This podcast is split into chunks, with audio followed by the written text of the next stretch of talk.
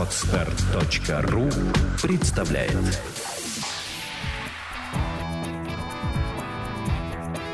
Александра и Андрей Капецки в лучшем психологическом подкасте «Психология, мифы и реальность».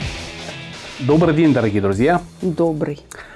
В преддверии своего отпуска мы записываем много-много подкастов и желаем вам хорошего лета. Надеемся, что это лето наступит в Москве после столь непонятной депрессии в погоде. А мы поговорим о депрессии у людей, или о неврозах, или об их проблемах. У нас, как всегда, письма, горести, выложенные в письменном виде, которые Александра сейчас будет зачитывать. Да, здравствуйте, дорогие друзья. Я единственное хотела попросить, когда вы пишете письма «Хочу к Капецкой», пишите правильно. Моя фамилия пишется через букву О. Копецкая. Да, потому что у нас стоит фильтр, который в папочку складывает.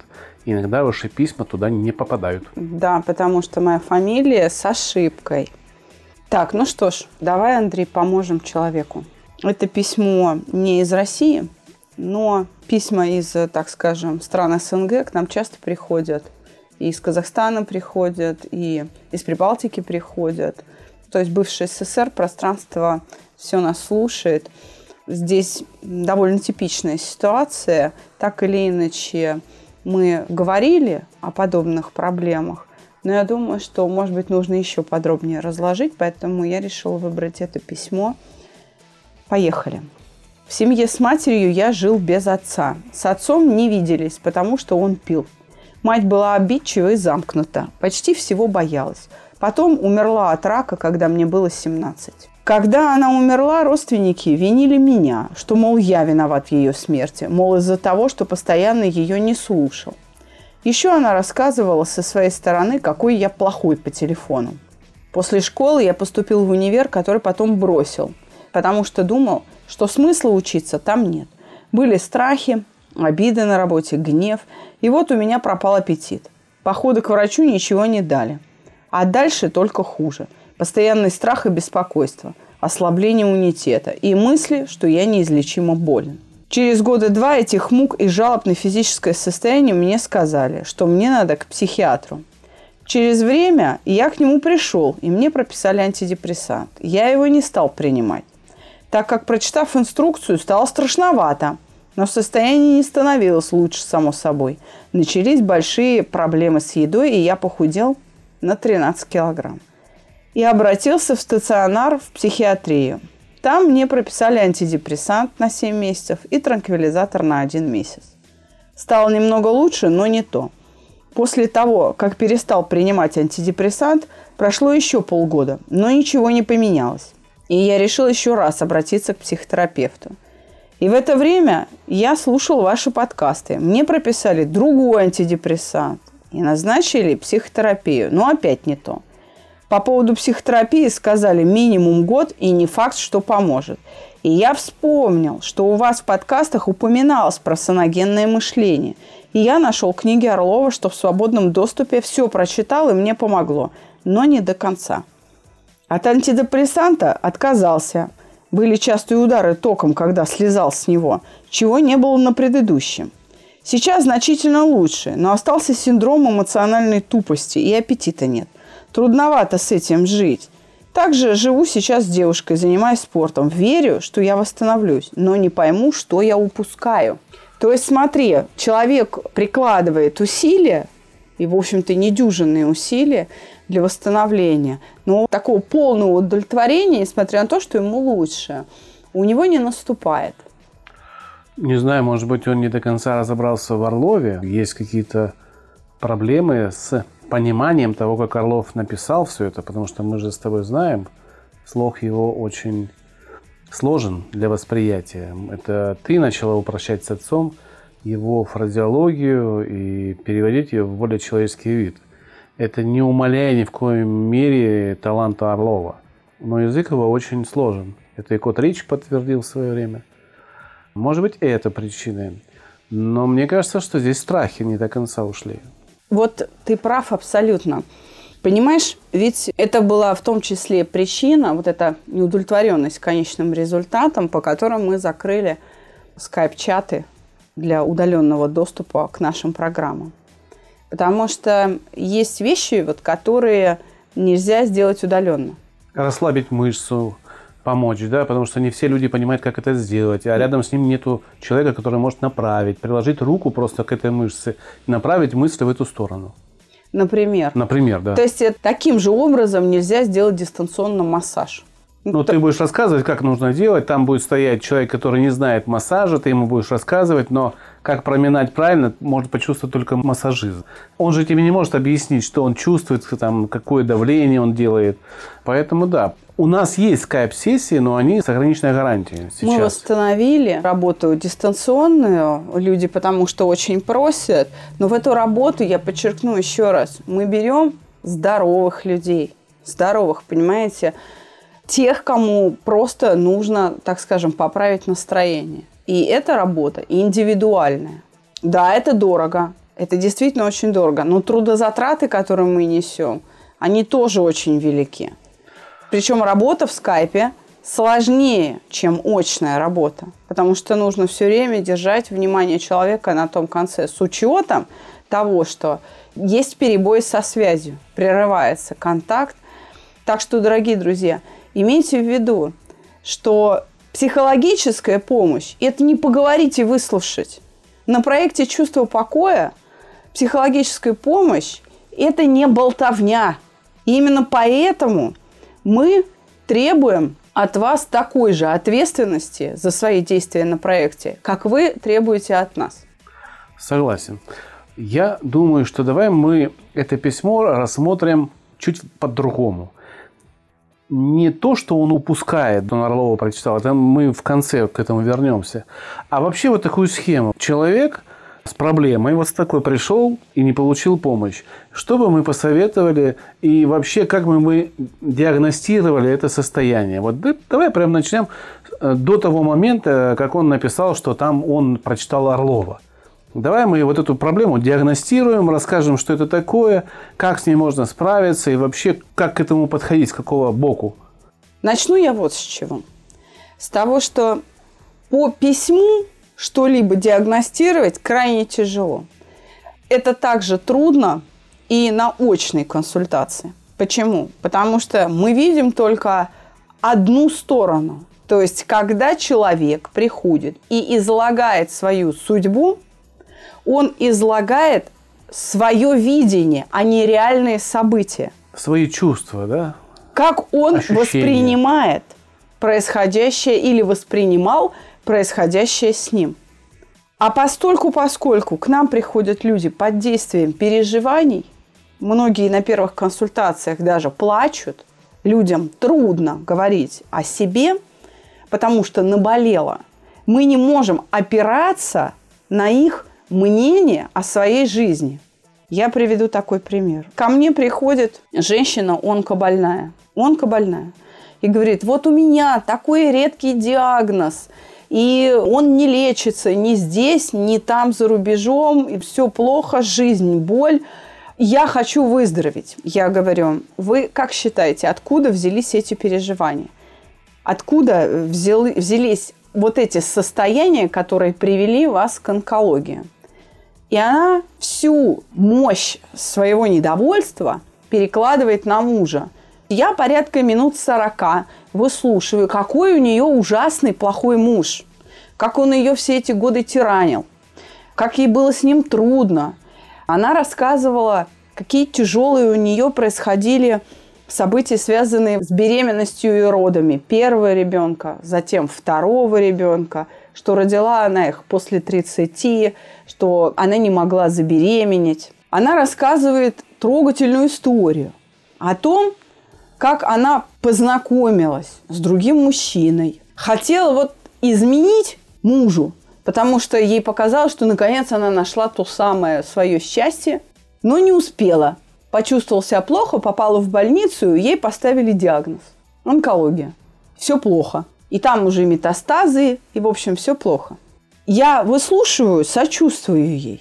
Но я не готова сразу сделать вывод, что это из-за того, что муж плохой. Мы просто делаем некоторые упражнения, успокаиваемся. Она говорит, что ей очень полегчало, очень. Я говорю, тогда давайте делать дальше курс, заниматься. Раз вот вы включились, и технологии срабатывают, значит, ваше состояние достаточное, вы достаточно сохранное, чтобы со мной работать. Нет, у меня запланирована химиотерапия, операции и так далее. Я лечу в Германию. Она возвращается из Германии и опять рассказывает, какой у нее плохой муж. Он такой ужасный, хотя муж предложил ей, ты зачем настолько заранее полетела туда? Ты языка не знаешь? Что ты там будешь делать? Лучше побудь с детьми. Ты детей любишь? Дети по тебе скучают. Побудь с детьми. Хочешь, я тебя потом сам в Германию отвезу? Что она говорит, какую фразу? Она говорит, он что, не понимает, что я не хочу детей видеть? Какой он ужасный. Хотя он пытается создать ей условия и пытается создать условия детям, чтобы как-то сохранить контакт с матерью, потому что детки маленькие, 5 лет и 2 года. Маленькие детки – он пытается вот этот семейный очаг удерживать. Это был первый для меня звонок, что на самом деле муж выполняет все правильные действия. Он собрал эти деньги, он отправил ее в Германию, сказал, мы не будем паниковать, мы слушаем других еще специалистов. И, в общем, после каждой поездки в Германию она жалуется мне на то, какой плохой муж, при этом постоянно рассказывая о том, какие титанические нереальные усилия для того, чтобы оставить ее в живых, он выполняет. Но он плохой. Женщина – профессиональный нытик. И помочь ей не в силах никто. Ни я, ни ты, ни Господь Бог. Ее никто не спасет. Потому что вокруг виноваты все, кроме нее. Муж у нее замечательный. Он не давал ей быть нытиком. Он просто всю жизнь... Почему ей было плохо с ним? Потому что он не давал ей поддерживать все время свою беспомощность. Муж вообще-то пилот гражданской авиации, на международных линиях летает. И он просто не потакал ее вот этому «я не могу, мне тут нужна помощь, мне тут нужна помощь, мне тут...» Тебе 30 лет, ты взрослая женщина, ты очень многие вещи можешь делать сама. Научись получать от этого удовольствие. Ты меня не понимаешь, ты плохой. Вы слушаете подкаст «Психология. Мифы и реальность». Мы сейчас говорим о чем? О том, что и в письме, которое прислано, и из той истории, которую ты рассказала, э, люди занимаются самодиагностированием, а потом продолжением лечения вот того диагноза, который они себе сами поставили. И их трудно из этого выковырить. Я хочу сказать, что не всегда содержание письма достоверно отражает реальный ход событий и реальную ситуацию, в которой находится человек. Угу. Восприятие реальности у тех, кто обращается к нам, искажено. Скажи мне, а КЭТ, он поможет более точно? Когнитивно-эмотивный да, тест да. Орлова? Да.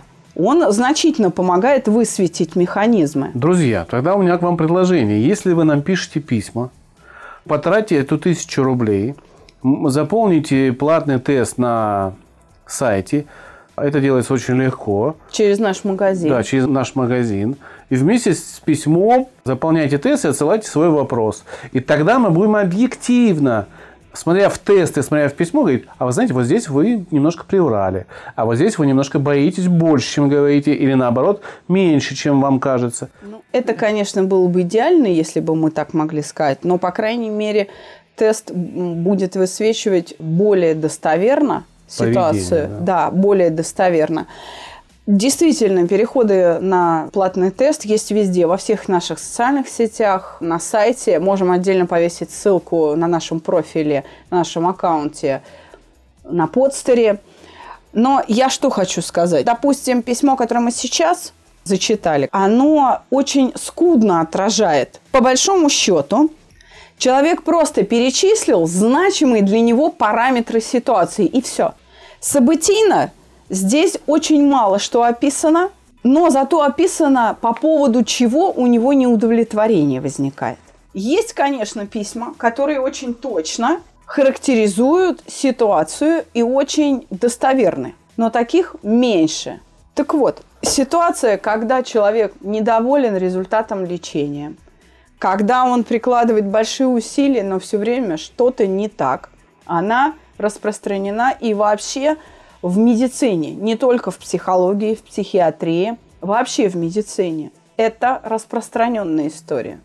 Человек э, прикладывает какие-то усилия, лечится, лечится, лечится, не то. Полного выздоровления не наступает. Такое же состояние вот этого хронического неудовлетворения результатом и своей жизнью возникает в педагогике, в образовании, когда человек учится, учится, учится и понимает, что знания не те. Все равно вот он чего-то не знает, что он ищет. Что в этой ситуации делать? Как быть? Как говорят концептуалисты, нужно вот этот вертолетный взлет совершить. Подняться на ситуации на высокий уровень абстрагирования. С педагогикой может быть даже проще, чем с медициной. Почему? Потому что если ты понимаешь, что здесь знаний нет, здесь знаний нет, здесь, напрашивается совершенно очевидный, простой вывод. Значит, их вообще нет. Значит, их никто не добыл. Надо в этой ситуации что делать? Если тебе интересно, займись научной работой, проведи свои исследования – Стань открывателем этих знаний. Меня в этом письме еще работа психиатрии нашей разочаровывает в очередной раз, что кроме лекарств ничего не могут предложить. Ведь психиатрия на самом деле, мы знаем из разговоров с Данилиным, словесная э, терапия в первую очередь, а уже потом ну, так было, как мне он объяснял, что так было раньше. Да, а психиатрия уже... сначала как раз использовала гипнозы, а уже потом переходили на лекарства. А сейчас, кроме лекарств, ничего не, не предлагает. Я хочу сказать, что это ну, наша реальность, и осуждать ее уже хватит. Нужно просто в этой реальности жить, в нее встраиваться. Я понимаю людей, которые ищут помощь, и именно поэтому идут к психиатрам, потому что, а больше некому. У людей такое ощущение, что больше пойти некому. Но по большому счету все возвращается к чему? Мы приходим к тому, о чем мы говорили в одном из недавних выпусков э, с доктором медицинских наук, с профессором Калмыковой. Мы говорили о самолечении. И вот этот парень, который написал письмо сегодняшнее, он поступил единственно верно. Он, по сути, занялся самолечением. Самолечением в каком контексте? Он взял ответственность за свое здоровье на себя – то есть он понял, что он не может быть пассивным объектом каких-то активных манипуляций врачей. Что видно из письма? Что у него нервная анорексия. Вот классика жанра – нервная анорексия. Которая у мужчин встречается ну, довольно редко. Да. Но у него и неблагополучное детство. Он не научился быть счастливым. Ему мешает то есть я по большому счету могу прямо сейчас дать ответ на его вопрос. Он откровенный, прямой и совершенно очевидный. У него отсутствует навык быть счастливым. Точка. Все. Нужно научиться быть счастливым. Да. да. Он читает об этом, но как быть счастливым, он не знает. Ему нужно этот опыт получить. И здесь ему понадобится его девушка. Угу. В качестве помощи. Потому что мы учим своих детей быть счастливыми. Когда мы им показываем, как и по какому поводу они должны радоваться. А у него это отсутствовало, потому что неблагополучная семья. Отец, Отец несчастлив, пил, мама мать, несчастлива. Ну, да, в обиде все время. Согласен. Все. То есть ему нужно, по большому счету, дать возможность своей девушке послушать этот выпуск. Или, может быть, передать его, да, если она не хочет слушать нас. Не нравятся ей подкастеры, да? Угу нужно объяснить, что от тебя требуется вот когда ты счастлива, ты мне расскажи, как это. Ты меня Ощущения подбодри, эти, да? совершенно поделись этими ощущениями. Обрати мое внимание в тот момент, когда у меня хорошее настроение. Скажи, смотри, как ты себя хорошо чувствуешь, смотри, ты улыбаешься, смотри, а у тебя вот тут вот на душе так, а у меня вот когда это есть вот такое ощущение, там тепло, легкость, что там. Так это и друзья Трепет. могут сделать его. Совершенно верно.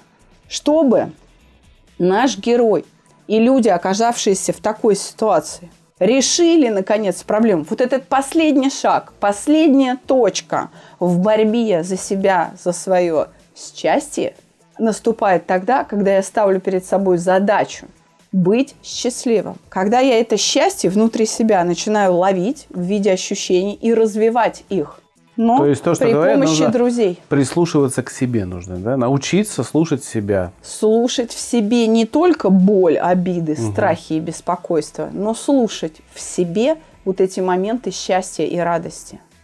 Начните с простого. Я думаю, когда вы устаете и ложитесь вечером в кровать, успокоение после долгого дня, когда вы устали, а это счастье. Это маленькое только счастье. Начните с простых вещей. Вы поели вкусную пищу. Это тоже маленький, маленький кусочек счастья.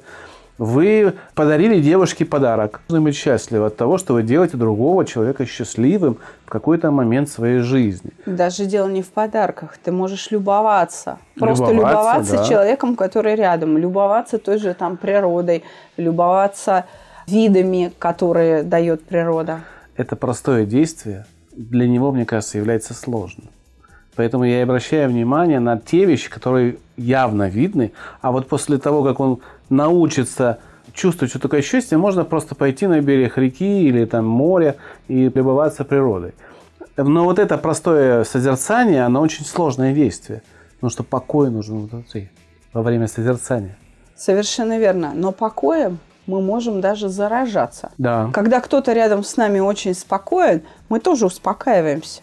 Потому что в его спокойствии наше беспокойство тонет, как краска в растворителе, исчезает. Поэтому, конечно, здесь помощь близких очень важна. В каком контексте, я уже сказал. Поделись своим счастьем. Расскажи, что это, как это. В этом смысле это возможно лишь в том случае, если его девушка умеет быть счастливой. Да. А вот если девушка не умеет быть счастливой, надо искать тех, кто счастлив. друзей, друзей друзей, а может И быть так даже далее, сделать так далее. а, пост в э, соцсети. Ребята, поделитесь мне э, описанием счастья своего. Да, вот эти внутренние Да. ощущения, их нужно выкладывать, передавать, обсуждать. Ведь мы на самом деле очень мало тратим на это времени. В основном все публикации, большая часть публикаций в социальных сетях, большая часть разговоров за чашкой чая, кофе, там, за, за бокалом шампанского, о том, как все плохо. Помнишь, мы даже делали с тобой выпуск подкаста, один из ранних. Все хорошо. Да, помню, конечно. Так переслушивайте его, дорогие друзья. В соцсетях очень много мотивирующих видео. Очень много. Очень много, которые, может быть, неинтересные. Там нету какой-то музыки современной, но там есть, как шутят музыканты-пианисты. Мы вот недавно смотрели. Как обнимаются животные с человеком. Прямо гуси, курицы, свиньи, собаки, Кошки, кошки, конечно, да, бегут навстречу, обхватывают человека крыльями. Это в этот момент человек счастлив? Счастлив. Попробуйте понять, что чувствует тот человек, который Курица, да, которая бежит с и распростертыми курица, и крыльями. человек, которые Да. в данный момент обнимаются. И есть очень много видео, где слезы от подарка, от какого-то, ну, от котенка. Счастье, да. слезы счастья. Слезы счастья. Это все нужно изучать. Это чужой опыт, который вам поможет натолкнуть себя на то, что вы в себе пропускаете. Это чужой опыт, которого вам не хватает. Да. который вы и должны были перенять у родителей. Это то самое викарное научение наблюдаемому поведению, о котором так много писал Орлов. Оно как раз и происходит в семье, в детстве. Мы учимся через наблюдение, вернее, научаемся. И этот опыт тогда нужно взять под собственное управление и осознанно, с пониманием задачи, создавать его себе. Согласен. Меня не перестает удивлять тот факт, как по волшебству действует саногенное мышление. Ведь он молодец, он догадался взять книги Юрия Михайловича Орлова и почитать их. И это на вооружение тем, кто нас слушает, но еще не читал брошюры Орлова.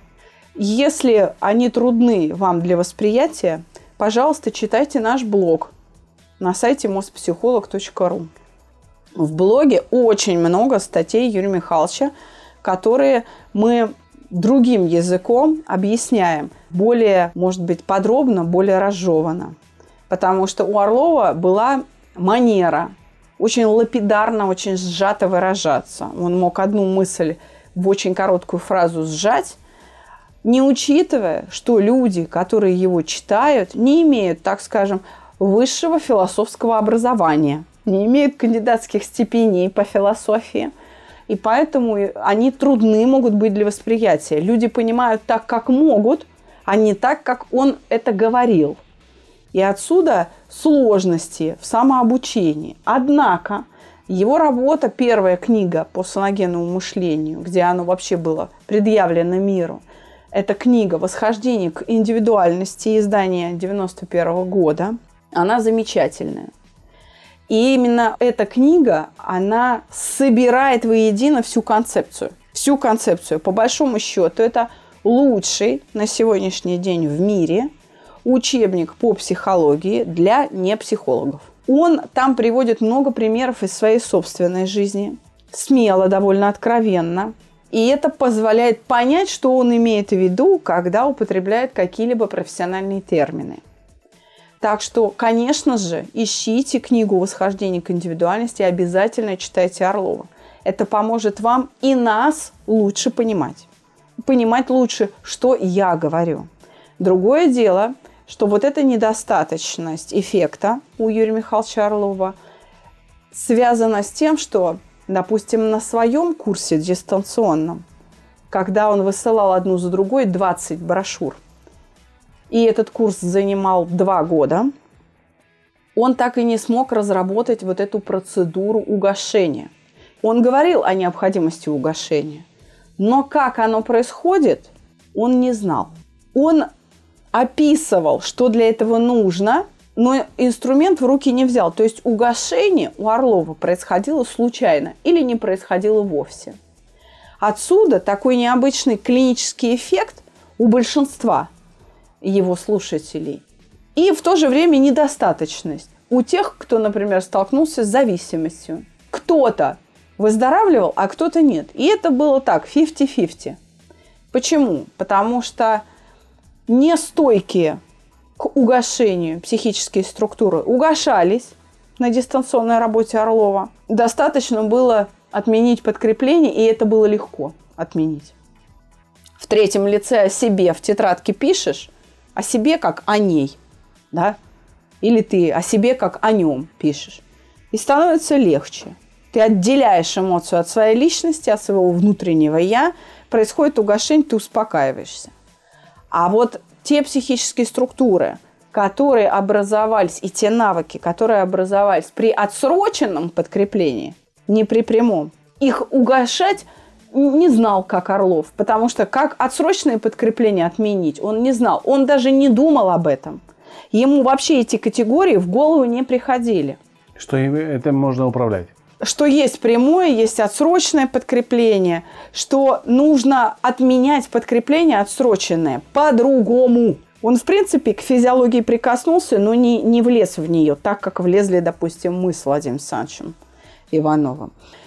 Я хочу сказать, что очень много пользы несет просто литература. Даже простое понимание принципов, что такое соногенное мышление, дает значительное облегчение и, как говорится, переход из одной фазы в другую. А недостаточность связана с тем, что научение уже закреплено в наших биологических структурах.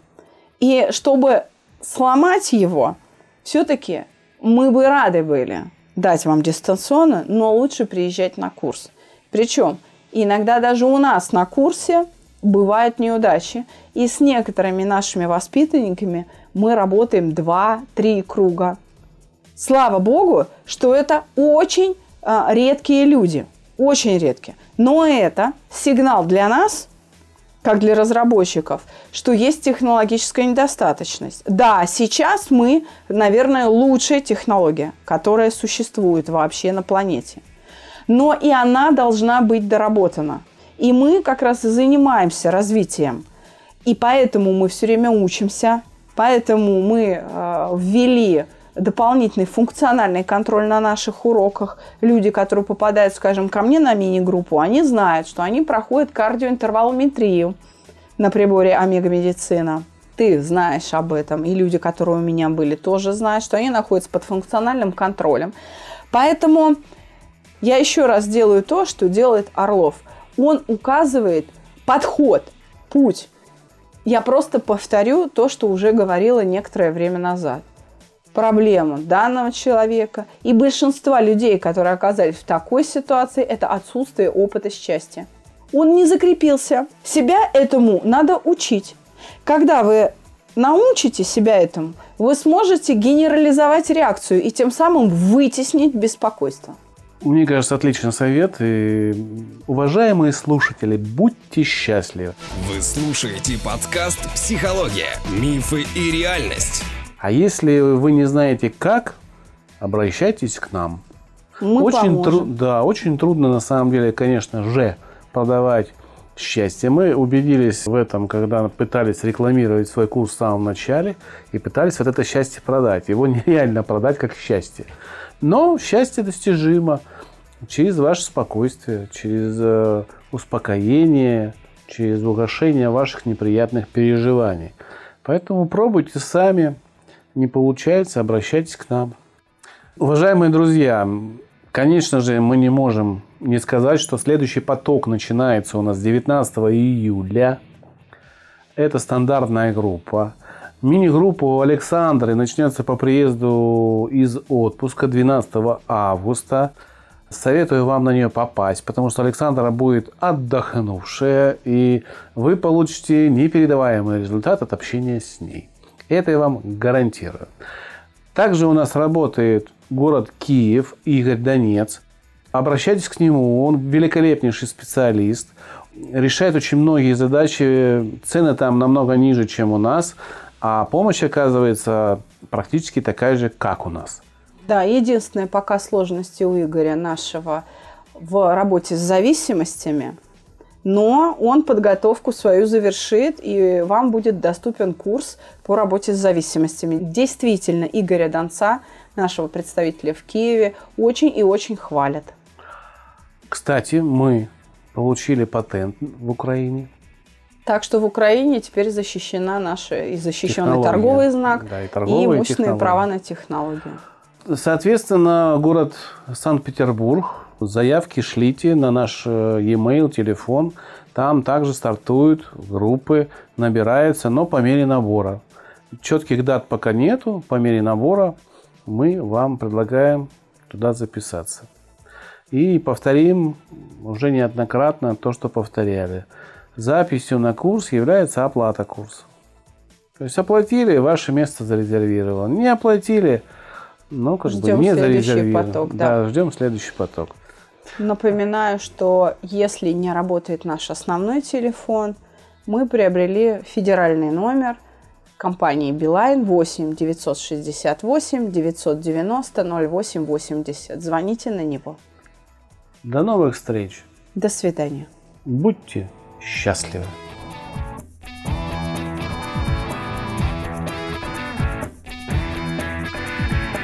Психология, мифы и реальность. Слушайте каждый понедельник и четверг.